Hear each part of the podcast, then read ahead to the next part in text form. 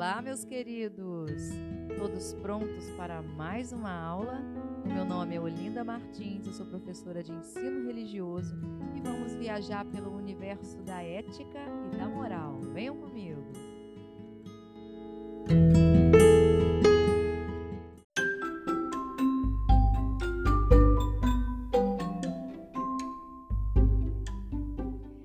Ética e moral são dois termos geralmente confundidos, não é mesmo? Por serem parecidos, muitas pessoas acham que o significado é o mesmo, mas não é.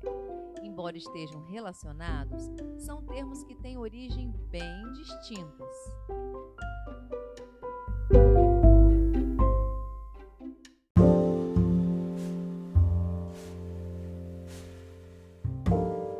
Vamos entender?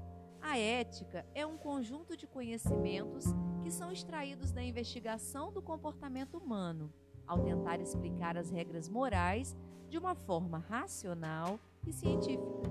Ela é uma reflexão da moralidade. A ética nos ajuda a responder perguntas do tipo: eu quero, eu posso, eu devo. Se você chegou à conclusão que fazer uma fofoca, por exemplo, não é legal, você leva isso para o seu dia a dia e procura agir de forma ética.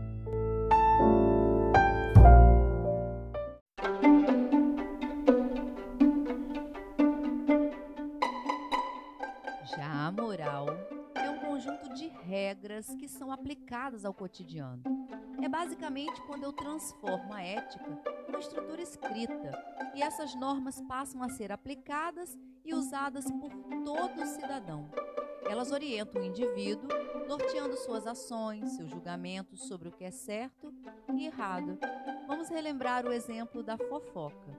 Se muitas pessoas acreditam que fofocar não é legal, não é, com o passar do tempo, esse ato entra num consenso geral e estabelece-se que falar dos outros é imoral.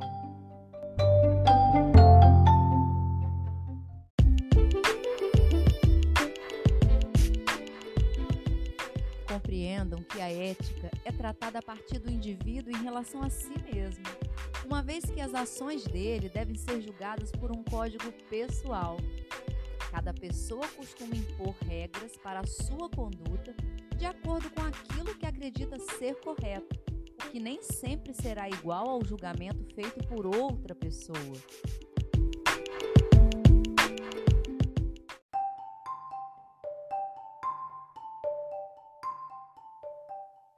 Ser ético nada mais é do que agir direito, proceder bem, sem prejudicar os outros. Além de ser individual, qualquer decisão ética tem por trás um conjunto de valores fundamentais. Muitas dessas virtudes nasceram no mundo antigo e continuam válidas até hoje, como ser honesto em qualquer situação, ter coragem para assumir as decisões, mesmo precisando ir contra a opinião da maioria, ser tolerante e flexível, ser íntegro, ser humilde.